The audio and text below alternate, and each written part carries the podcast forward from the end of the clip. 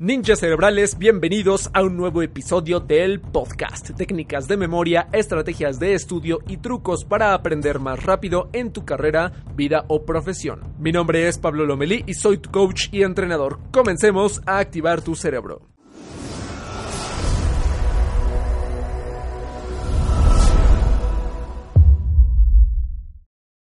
Hay muchas dudas e inquietudes acerca de la lectura veloz. La verdad es que entre más rápido lees, más tiempo ahorras. Esto es cierto, pero los tres pilares de una buena lectura son los siguientes, la velocidad, la comprensión y la retención. Estos tres deben estar bien equilibrados, no todo debe de ser velocidad, porque no sirve de, por ejemplo, leer de a 300, 500, 700 o 1000 o más palabras por minuto si al final eh, quizá lo terminas, lo comprendes un poquito o no lo comprendiste nada y al final se te olvida. O imaginemos que leíste muy rápido, quizá comprendiste bien con mucho entrenamiento, pero al final lo más importante es que te acuerdes de lo que estás leyendo, de lo que estudias y que no te espantes cuando volteas a tu librero y que todo lo que acabas de leer en esos libros del pasado no te acuerdas qué es lo que ahí había dentro. Es lo que a mí me pasaba, por ejemplo, en la universidad, en la vida académica. Yo volteaba a ver a mi librero y de todos los libros que leía, pues yo me espantaba, decía, bueno, no me acuerdo de nada, no me acuerdo de qué es lo que había en esas páginas y se, se, supone que en su momento yo lo leí.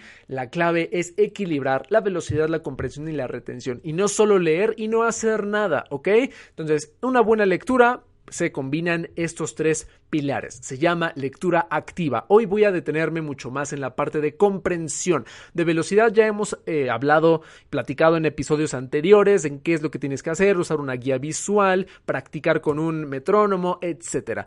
Ahora, en la velocidad, digo, lo vamos a ver a más detalle en algún video futuro de lo que estamos haciendo en nuestra serie de técnicas de estudio en el canal de YouTube, ¿ok? Mientras tanto, vamos a platicar de comprensión para que logres recordar en tiempo real lo que estás leyendo. Hay muchos métodos para ello. Uno se llama, que es, eh, creo que de los más famosos y no es el que más se ha escuchado, se llama SQ3R. Está en inglés, por supuesto. Es Survey, Question y las tres R's. Te lo voy a decir en español para que no haya problema. SQ3R son las siglas en inglés del método de lectura y de estudio que tiene que ver con lo siguiente. Al principio es en donde te haces una revisión rápida de lo que vas a leer. Después te haces algunas preguntas. Después de las preguntas, empiezas a leer de forma pues detenida, después recitas lo que acabas de leer y por último revisas todo. ¿ok? Entonces, en pocas palabras es te evalúas un poco, revisas el material, te haces preguntas, lees, recitas y revisas lo que acabas de leer. Se ha vuelto muy famoso porque eh, más que nada inviertes tiempo, inviertes esfuerzo y estás estudiando de forma activa, no es pasivo. Todo lo que haces es de forma activa y por eso el simple hecho de invertir ese esfuerzo en ese material mediante todos esos pasos por supuesto que al final te va a hacer recordar pues mucha información, si no es que la gran mayoría.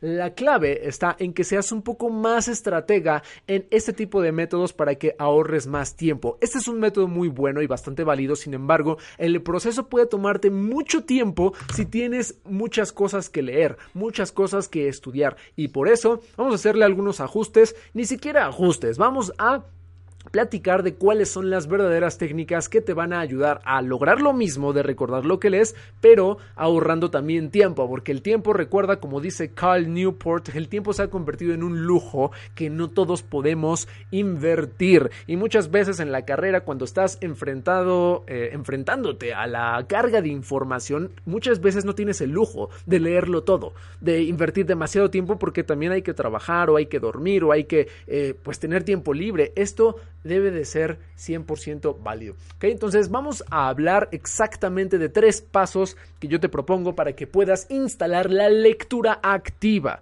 La lectura activa vamos a imaginar que es la contraparte de todo el aprendizaje pasivo. Vamos a hablar de los siguientes tres pasos. El primer paso para una buena lectura activa es organizar tu lectura, organizar tu tiempo y revisar el material que vas a leer. Muchas veces empezamos, abrimos la información, los materiales, los PDFs y empezamos a recibir información de forma pasiva y esto provoca que sientas que estás avanzando, pero al mismo tiempo te está costando trabajo recordarlo a largo plazo. Entonces lo primero es organizar tu lectura, separar la lectura en bloques cortos, en intervalos de tiempo, organiza tu agenda, hasta qué horario tienes, crea un santuario de la, de la concentración para que puedas estar al 100% enfocado, enfocada, revisa las páginas del material, si quieres haz algunas anotaciones, todo esto debe de suceder en unos minutos, dos, tres minutitos en lo que organizas todo el material que vas a revisar y vas a leer en una sesión de estudio. Ese es el paso número uno, es el más sencillo y requiere de una preparación. Es como prepararte para el campo de batalla del estudio. ¿ok? Número dos, tienes que leer mientras tomas notas dentro de la lectura.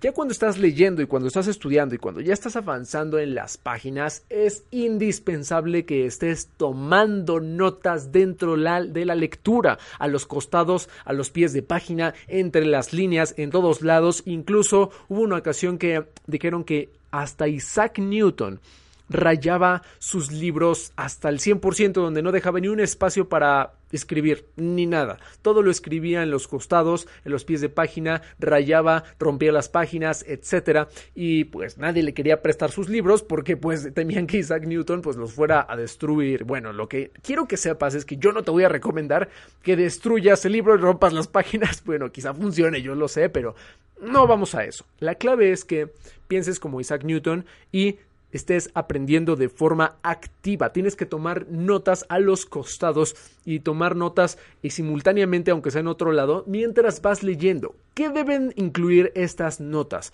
Asociaciones mentales de aquellos datos duros que o datos muy exactos que tengas que memorizar o debas de aprender. ¿Qué más? Ejemplos que luego luego te vengan a la cabeza. ¿Qué más? Notas propias. Es decir, aquí es en donde vas a aplicar la técnica de la interrogación elaborativa y la explicación propia, que es lo que vimos en algunos episodios anteriores, en donde tratas de simplificar el contenido y explicarlo con tus palabras de forma sencilla, de forma simplificada. Mientras vas leyendo, trata de escribir a los lados lo que estás entendiendo, tus propias notas. Debe ser breve, no hagas párrafos enormes, no crees un libro dentro del libro. Simplemente haz anotaciones, dos, tres palabras por renglón, marca ten un código de símbolos que te ayuden a identificar qué es importante. ¿Recuerdas que hace poquito hablamos en episodios anteriores acerca de las técnicas que no funcionan? Y una de ellas es subrayar mal, que de hecho se cree que subrayar nada más, pues te sientes familiar pero no estás aprendiendo mucho. Bueno, la lectura activa en este paso número 2, aquí estamos venciendo el subrayado con esta técnica que es muchísimo mejor, que es tomar notas dentro de la lectura de forma activa y en vez de subrayar yo te recomendaría más usar un código de símbolos que te ayude a visualizar qué tipo de información estás estudiando. Por ejemplo, ¿qué es un código de símbolos? Un asterisco para aquellos datos que sean indispensables, corchetes para encerrar párrafos o líneas que pues sean indispensables paréntesis, círculos en donde encierres ideas con óvalos, con círculos, lo que sea, encierres ideas que pues sean clave y tengas que identificar, uses flechas para interrelacionar, porque muchas veces en muchos párrafos mencionan datos muy clave que pues se relacionan entre sí, y si los circulas y luego los conectas con flechas, sabes que ya estás conectando la información rapidísimo y ya no tienes que releer el libro o el capítulo o lo que sea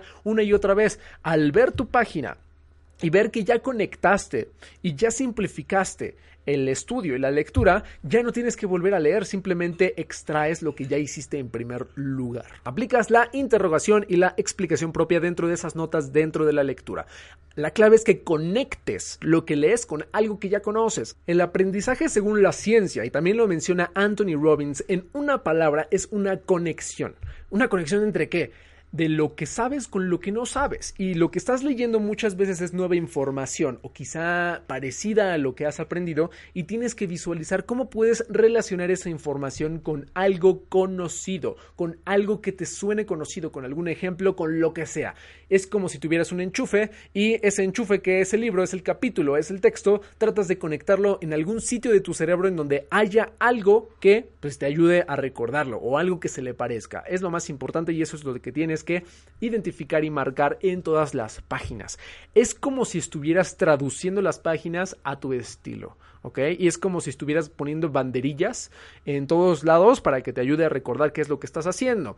Dentro de esta misma segunda técnica, que es el tomado de notas dentro de la lectura, es importante que utilices la pseudo lectura. ¿Qué es la pseudo lectura? Últimamente está muy sonado en técnicas de lectura veloz, pero tiene que ver mucho con la comprensión también. La pseudo lectura es leer rápido con las técnicas de velocidad que pues hemos platicado antes o veremos más adelante, que es leer rápido en los textos, en los párrafos, en donde se mencionen muchos ejemplos en donde esté relatando algo muy fácil, en donde haya información que ya sepas que ya estudiaste o algo que pues no sea tan relevante. Eso lo lees súper rápido o mucho más rápido de lo normal y leer lento en aquello que sea más complicado, datos duros o en párrafos que sean indispensables en donde sepas que ahí está la respuesta hacia una pregunta de un examen o tengas que utilizar ese párrafo para algo en particular o necesites comprender al 100% algo, es ahí en donde te detienes. Entonces, es un juego de velocidades, ¿sale? Como si estuvieras en un auto.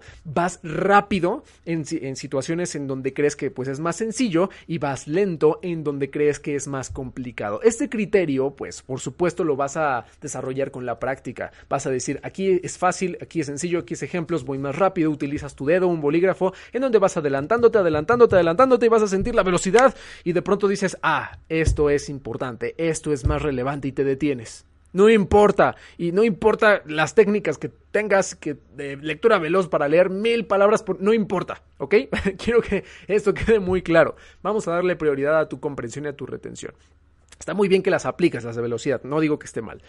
La clave está cuando encuentras algo relevante, disminuyas esta velocidad para focalizar tu atención y te acuerdes más de lo que estás leyendo, utilices notas propias, utilices tus marcas personales y ahí es en donde va a funcionar la pseudo lectura. Rápido en lo fácil y lento en lo complicado o en lo que quieras repasar. Siempre pues pasa, ¿ok? En libros cortos, libros sencillos, capítulos pues compactos, muchas veces casi todo es súper relevante, casi todo es muy importante, entonces tienes que pues detenerte un poquito más a comprender, a hacer tus notas simultáneas, pero en materiales que sean muy grandes, esto digo, no es una ley, simplemente es algo que funciona en promedio, en materiales muy grandes, lo que llega a suceder es que mucha información es exceso o es paja, como se dice en algunos países, que pues, son información irrelevante en muchas páginas y pues tienes la libertad de saltarte más información y uno de los secretos de una lectura súper veloz es que eres capaz de saltarte o pues adelantarte en aquellas partes que tú crees que no son tan relevantes o que están dando muchas vueltas y que puedes simplificar y ahorrar tiempo. ¿ok? La pseudo lectura es muy importante que la vayas aplicando.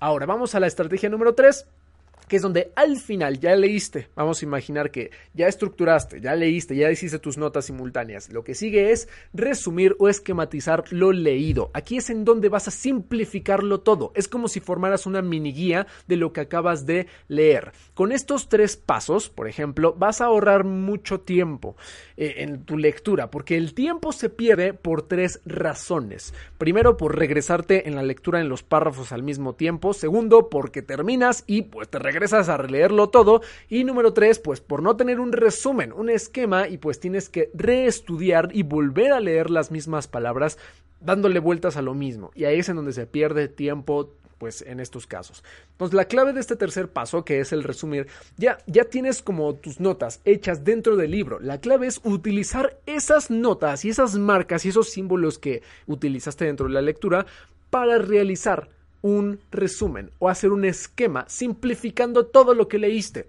Y ese esquema o resumen va a ser una mini guía. Y cuando tienes esta mini guía, te es más fácil repasar a largo plazo, porque cuando tienes que, pues nada más eh, refrescar la mente, reforzar los temas o simplemente repasar para recordarlo más rápido, ya nada más te vas a tu esquema, te vas a tu resumen y ya lo tienes todo hecho, ya tienes todo más fácil. Y si en algún momento dices, a este punto no me quedó muy claro, bueno, en esos momentos ya te regresas al libro, ya te regresas a la información solo a buscar la respuesta que pues quieres. Es como un escaneo veloz, ¿ok? Entonces, cuando lees, tomas notas, simplificas y creas una guía de lo leído, cuando tengas que repasar o estudiar ya tienes todo hecho, simplificado. Al inicio vas a sentir que pues quizá es mucho esfuerzo el que tienes que pasar en estos tres pasos. Al contrario, de hecho, De hecho, cuando estás en estos tres pasos, sientes que la lectura es más entretenida, es más activa porque estás manteniendo tus manos ocupadas y después de ese esfuerzo, que es una inversión en recuperación de tiempo porque al final ya no se te va a olvidar muchas cosas, al contrario, vas a recordarlo casi todo. Todo el tiempo vas a estar leyendo en una situación real, comprendiendo en tiempo real, reteniendo en tiempo real todo lo que lees. Ahora, vamos a ver algunos ejemplos de, digo que pues la verdad yo he aplicado y que pues muchos alumnos también han aplicado, pero te cuento algunos casos que pues yo he puesto a la práctica para poder demostrar esto y que pronto lo pues mostraré en algún video en el canal de YouTube. Uno de los ejemplos es un artículo de 40 páginas que está en PDF. Entonces, para todo esto yo me tomé tiempo para que veas la eficacia de las técnicas y cómo tú también lo puedes aplicar. Este artículo, 40 páginas, es un artículo científico con muchas fuentes importantes, muchos datos técnicos, letras muy chiquitas de hasta dos columnas y bueno, pues era complicado, ¿ok? Porque pues es importante a veces leer investigaciones o cosas sustentadas que te ayuden a fortalecer alguna teoría o algo en particular. Entonces me tomé reloj y utilicé la pseudo lectura para que vaya rápido en algunas partes que ya sabía, vaya lento y como era un PDF entonces utilizaba el puntero del, del ratón o del mouse y utilizaba un documento aparte en la computadora. Yo utilizo mucho Evernote para tomar notas en la computadora y tenía abierta la aplicación porque en el PDF muchas veces no se puede subrayar o no se puede eh, escribir, sobre todo si está protegido el documento.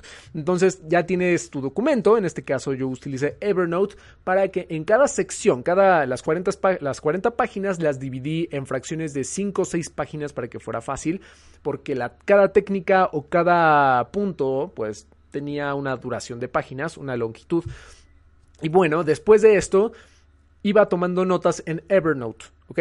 Todo esto duró de 30 a 40 minutos. Leer las 40 páginas del artículo y tomar notas simultáneamente en la aplicación. Y después otros 5 o 10 minutos adicionales para afinar, optimizar las notas y realizar un repaso general para ver si algo me faltó. En resumen, de 45 o de 40 a 60 minutos concluí un artículo de 40 páginas, bastante complejo, con notas, con comprensión, con retención, con esquema, con todo, todo completo. Y ya no he vuelto a regresar a ese artículo porque lo tengo todo simplificado. Y así en tiempo real te ahorras como tal tiempo. Ahora vamos a ver otro ejemplo de un libro de aproximadamente 200, un poquito más páginas, donde cada capítulo tenía 15, 20 páginas en promedio, son 10 capítulos. Entonces, ¿cuál fue la medición de tiempos? me tardé 30 minutos por capítulo, ¿ok? En donde cada capítulo de 15 a 20 páginas, pues fue leído, fue, tomé notas dentro de los márgenes, dentro de, pues, todos lados. Utilizaba mi código de, de símbolos, que es el que te comenté hace un momento, y al final realicé un resumen, un repaso y lo simplifiqué. Y pues a mí me gusta simplificarlo todo en mi aplicación de Evernote, donde pues tengo todas las notas que leo de diferentes libros en un mismo lugar para que sea más fácil de utilizar. Entonces, si sumas esto, digo, sé que quizá pueda parecer mucho tiempo. Si sumas esto, que son 30 minutos en promedio por 10 capítulos, da un total de 5 horas. Pero son 5 horas de retención de comprensión perfecta, con una guía, con notas, con todo simplificado y que no sea necesario regresar otra vez al libro porque ya lo tienes todo, ¿ok? Incluso, de hecho, digo, para darte alguna una idea, si no utilizas nada de esto, quizá puedes leerlo en dos horas, incluso menos, y luego que sin notas, sin guías, sin nada, vas a tener que regresarte a recordar lo que leíste, y luego poco a poco la curva del olvido del olvido, perdón, se va a empezar a deshacer de todo esto que acabas de leer. Puedes leer muy rápido, puedes comprender muy bien, pero si no compilas, no simplificas, si no inviertes este esfuerzo, no vas a recuperar ese tiempo porque al final se te va a olvidar y lo vas a tener que repasar. Ok, para novelas, esto no es necesario, por supuesto. Digo, una novela se disfruta, no tienes que darle vueltas tanto al asunto ni hacer tantas notas.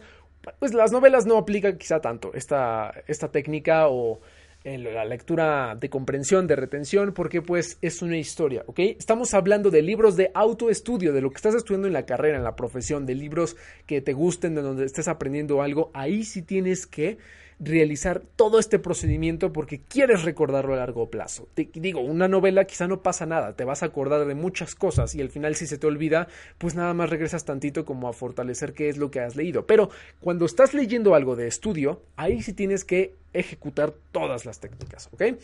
Ahora, te voy a dar un tip muy importante. Documenta todas tus notas y las guías que estés realizando. Yo recomiendo usarlas documentar y usar las aplicaciones de Google Drive o Evernote para documentar todas tus notas y todos tus esquemas y tu simplificación. Porque todo lo que estás estudiando, si lo tienes en un mismo lugar, cuando estás investigando o tienes que preparar algo, no tienes que regresar a los libros o a tus hojas, sino que ya lo tienes todo registrado en ese mismo sitio. Esto, por ejemplo, a mí me ahorra mucho tiempo. Cuando yo realizo videos, investigaciones o clases, cátedras, conferencias, etcétera, en donde un tema lo tengo que tocar o lo tengo que estudiar y después lo tengo que enseñar, de este tema, yo ya tengo notas elaboradas de lo que he leído en varios libros, investigaciones, y si no, pues investigo vuelvo a leer, estudio otras fuentes, pero todo lo tengo en un mismo lugar. Yo utilizo mucho Evernote y también utilizo Google Drive, en donde pues cada que ya quiero investigar o fortalecer un tema, abro las notas que yo tengo de este mismo tema de diferentes fuentes, y esto me ayuda a conectar puntos de diferentes autores, de diferentes perspectivas, y así no solo me quedo con lo que yo digo, Lo comparo con lo que ha probado otro autor, una investigación, un estudio, y así tengo una conexión más elaborada de lo que voy a enseñar. Esto te da una ventaja competitiva extraordinaria en todo lo que estés estudiando, tanto para un examen, porque tienes todo compilado y pues esto te ayuda a poder fortalecerlo y tener una buena nota a nivel profesional para certificarte, para poder ser más competente en tu trabajo, tener más conocimiento disponible. Esto es muy importante que siempre compiles y guardes, archives tus notas. Si al final de todo crees que es necesario elaborar algún mapa mental o algún esquema de lo estudiado, bueno, pues ya es más fácil porque ya tienes todo hecho y resumido para simplificarlo aún más. Esto, pues, la verdad es que lleva práctica y en los siguientes episodios hablaremos de más trucos de este estilo para que sigas mejorando tu comprensión y retención a largo plazo. Como resumen, recuerda cuidar y equilibrar mucho la lectura de velocidad, de comprensión y de retención. Hasta entonces, activa tu memoria, aprende más rápido y sigue siendo un ninja cerebral. Si te gustó este episodio y te aportó valor, te invito a que te suscribas y que lo compartas con alguien que lo necesite. Y para que sigas recibiendo este contenido, te quiero dar cuatro ideas muy poderosas. Número 1. Únete al grupo de Facebook, lo encontrarás con el nombre de Mentes Entrenadas. Ahí es en donde publicamos ejercicios, lecciones y podremos compartir las ideas más poderosas de este podcast. Número 2. Enseña lo que aprendiste a alguien más para que lo fortalezcas y lo lleves a la acción en tu vida. Número 3. Te invito a participar en uno de nuestros nuestros talleres gratuitos de memoria y aprendizaje. Para que pidas tu acceso, entra directamente en pablolomeli.com diagonal taller gratuito. Para pedir tu acceso, entra en pablolomeli.com diagonal taller gratuito. Y número 4, si compartes algo que hayas aprendido de este podcast en tus redes sociales, no dudes en etiquetarme para que el equipo y yo estemos al pendiente de tus resultados. En Instagram me encuentras como pablolomeli.memoria, en Facebook como Pablo Entrenador y en Twitter como como Pablo Lomelí MX. Hasta entonces, felices aprendizajes y nos vemos en el siguiente episodio de Ninja Cerebral.